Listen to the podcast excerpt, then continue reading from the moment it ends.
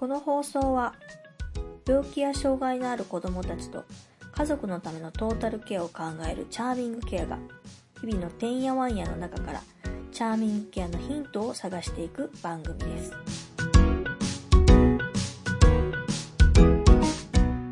はい。えーっと、今日も始まりました、えーチャーミングケアのてんやわんや。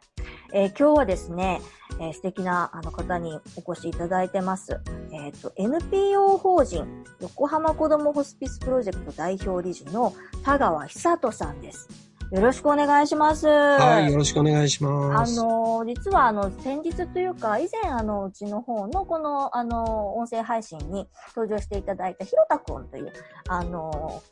あの、まあ、美容師さんですね。がいるんですけれども、えー、ひろたくんからのご紹介という形で今日、あの、お話を聞かせていただくんですけれども、えーっと、まずですね、あの、本があって、子供ホスピス、えーかぐ限りある小さな命が輝く場所という本を、えーっと、執筆されていて、その本をちょっと私も事前に読ませていただいたんですけども、まあ、すごくこう、なんというかこう、いろいろ考えさせられるというか、あの、まずまあ、その子供ホスピス、横浜の方に、あの、建ててらっしゃるんですが、えっ、と、そこのまあ、成り立ちという部分を少しおかお聞かせいただいて、えーその後、その内容の部分ですね、あの、私たちも、あの、いろいろ、あの、発信をしてきた中で、えっ、と、まあ、子供への告知であるだとか、兄弟さんのケアであるだとか、あとは、まあ、チャーミングケアっていうのが、まあ、外見的なケアであったりだとか、メンタルのケア、まあ、いわゆる、その子供が子供らしくいられる権利について、あの、話をしてきている部分がありますので、その辺をお聞かせいただけたらなと思ってます。よろしくお願いします。はい、よろしくお願いしまはい。まずですね、あの、本当に本、あの、読ませていただいて、まあ、すごい苦労があったんだろうなというか、その、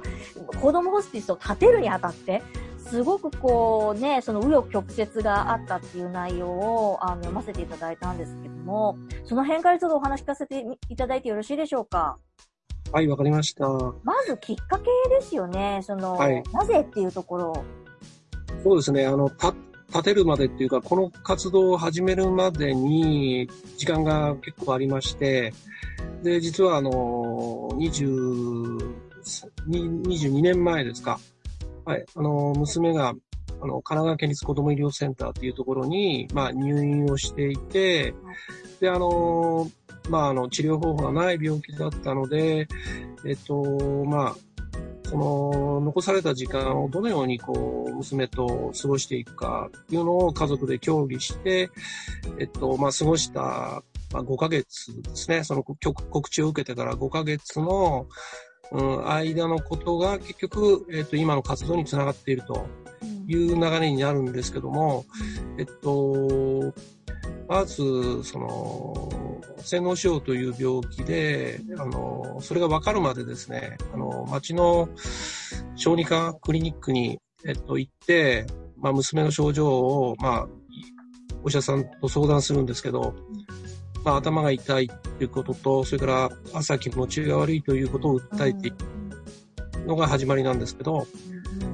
あの、医者では、えっ、と、これは風邪だということで、風邪薬を処方されるわけです。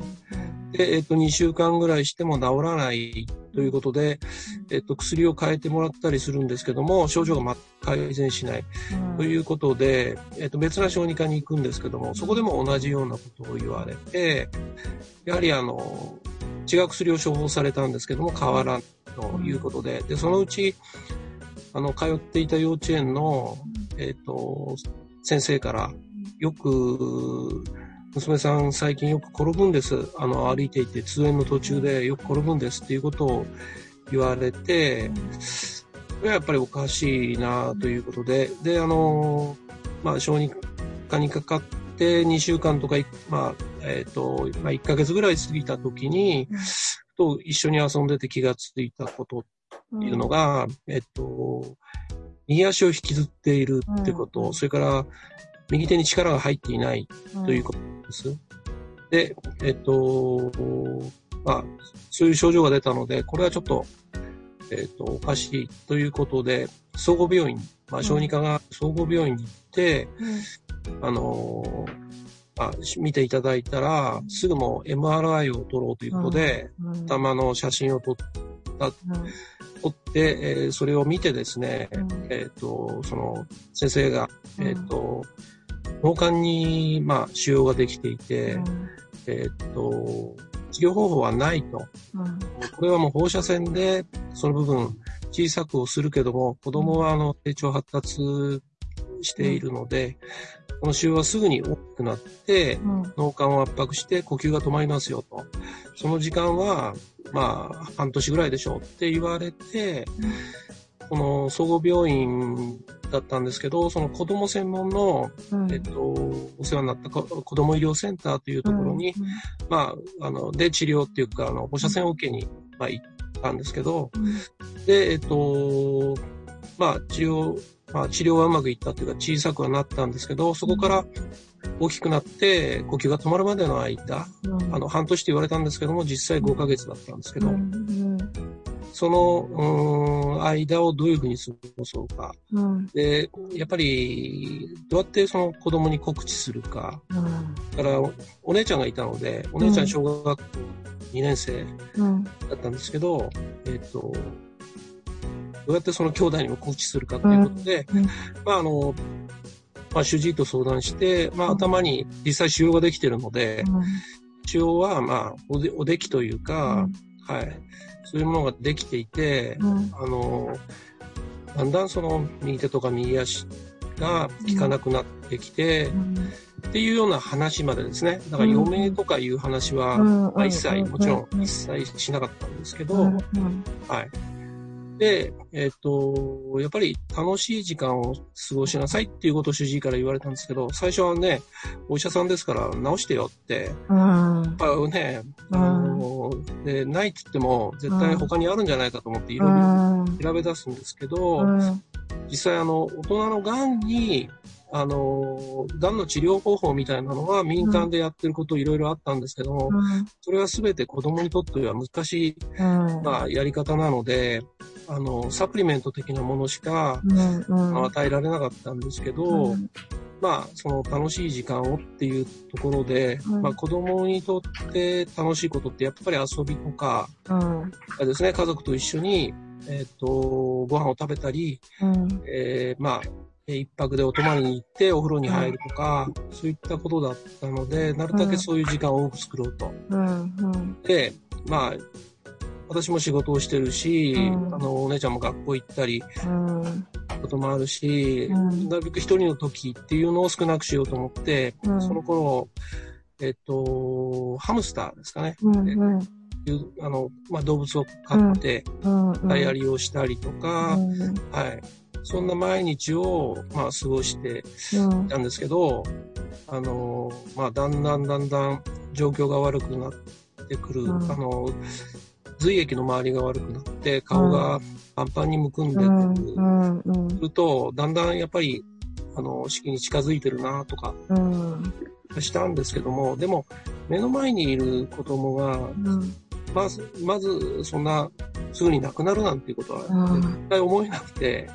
そんなバカな話はないなと。うん。で、そのうちだんだんだんだん、あのーまあ、私一人にいるときは、あの、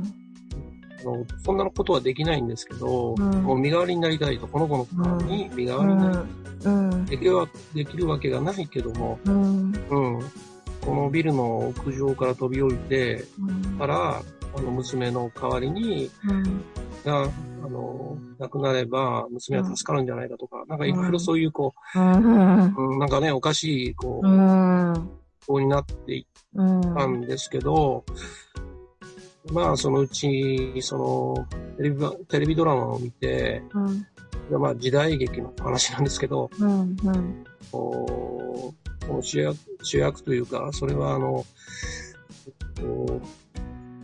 殿様がこう亡くなるときに、子供たちがその、あの、看取りをする場面なんですけど、こう幽体離脱というか、ドラマ上では、体からこう、魂がずっとこう浮かんできて、肉体とこう離れていってっていう場面をたまたま娘が見てたんですけど、でその時にポロッと、あの、死ぬってこういうこと、あの、死ぬってこういうことなのっておそっとつぶやいたんですよ。うん。だけど、とっさに出た言葉は、うん。まだ死んだことないからわかんないけど、ひょっとしたら、そうかもしれないよね、みたいな。うん。うん。それで、まあ、そその話はまあそこでうん。終わったんですけども、うん。で、あの、娘はもう右手、右足はちょっとこう、麻痺が出てたんですけど、うん。いつの間にか左手で、うん。まあ、あの、文字を書き出したり、うん。うん、本当に1週間とか10日で、うん今まで子供のその順能力能力っていうのはすごいですよね。ねえ、すごいですよね。うん、すごいと思います。だから、それなりに、あの、子供って無意識のうちにうん、できないことをうん。やろうっていうか、うん。やれちゃうっていうのを見て、やっぱり、その、あくまでもずっとこう、成長発達っていうのは続いてると。そういうのをものすごく実感、うん、したんですけど、うん。で、そのうちに、あのーまあ、皮むくんできてひょ、っとしてと思い出した頃に、うん。おパパって、あの、うんここにも書いてありますが、うん。おお泊まりに行きたいと。あのあ、読ませていただきましーた。はいはいはい。うんで、一泊で、そうんの千葉の、うん。まあ冬なんですけどね、あの、うんまあ、千葉の房総半島は冬でも、うん。えっ、と、結構お花畑にうんいろんな花が咲いてるとうん。ころがあって、そこと、その花ばお花畑と、まあ海の近くの、まあ、ホテルに泊したうん。けど、もうとにかく本人の希望だし、うんもう、えっと、つら、辛そうなんですけど、まあ、ホテルにずっと、もう、その、足を引きずりながら、うんあの、家族を案内するように、うん。フロントに行ったり、そこからお部屋に行ったりとか、うん。レストランにご飯食べるのも、まず自分が、あの、先頭に立っていくみたいなうん。うん。ようで、なんかすごく、あ、楽しい時間なのかなって今がと思って、はい。で、その旅が終わって、うん。帰ってきたら、頭が痛いって訴えたんですけども、でまあ、あの、医者に行こうかって言ったら、いや、今日は一緒に、うん。で、明日の朝行こううんっていうふうに言ったので、一応その通りにして、で、えー翌日、あの、病センター連れてったんですけど、うん。まあその日の夜、あの、呼吸が止まったって、面会しかった後、帰りの車の中で電話が鳴って、うん。で、えっ、と、病院から告知があったんですけど、とりあえず、その、呼吸は人工呼吸器をつけて、うんあの、今のところ大丈夫だという、はい。で、そこからちょっとこう、ずっとその脳死に向かっていくんですけど、うん。結局、今思えば、この楽しい時間を、うん。っていうのが非常に貴重な時間で、うん。それをなかなか、うんあの家では再現できない。うん。のどこのうちも、あの、ね。同じようにはね、うん。過ごせない。だけど、非常に大事な時間だと。うん。それを過ごすのが子供ホスピスだっていうようなのに結びついていくんですけど、うん。うん。まだその当時は、あの、日本にはもちろん子供ホスピスなんかなくて、うん。イギリスで、あの、1982年にできたのを皮切りに少しずつこう増えていったうん。うんっていうので、私も後から知るんですけど、うん。で、えっと、まあそんな、こんなんで亡くなってしまうんですけど、うん。で、えっと、その後、やはり、えっと、その病院も、結局、あの、看護師さんだったり、うん。担当の主治医とか、いろんな関わったお医者さんが、うん。えっと、娘のその最後の、えー脳死状態になったんで、うんうんそれをこう、最後呼吸器を外すまでの間、ん寄り添ってくださって、いろいろこう、うん納得できないことを納得させてもらって、うんで、自分でもこう、踏ん切りがついて、うんあの、呼吸器を外すっていう決断ができたんですけど、うん。うん。うん。で、えーまあ、あの、まあ、そういったことでうん。亡くなって、5年ぐらいしてから、うん。ね、あの、なんかそういうこう感謝の気持ちがうん。湧いてきて、うんなんとかそういう、あの、この病院のために何かできないかとうん。いうことを相談にうん。行ったら、まあ、あの、とりあえず娘の香典を使って、うんあの、まあ、遊具というか、うんをまあプレゼントした。うん。うん。うん。で、まあ、振り返ると、やっぱり、病院、小児病院であるけど、あの、子供にとってやっぱり入院したり、その、治療を受けるってことは非常に辛いことで、うん、まあ、家族がいても、いてる間はね、気は休むけど、うん。うん、ずっと24時間面会ができるわけでもなく、離れた時に、やっぱりすごい寂しい思いをしてる。のが、あの、その当時からね、あの、分かっていたので、何かその、子供の入院してる時でも少しでもなんか子供にとって安らげる病院にならないかみたいな、うん、そういうことができないのかみたいな気持ちになって、うん、あの今の活動の原点の,、まあ、あの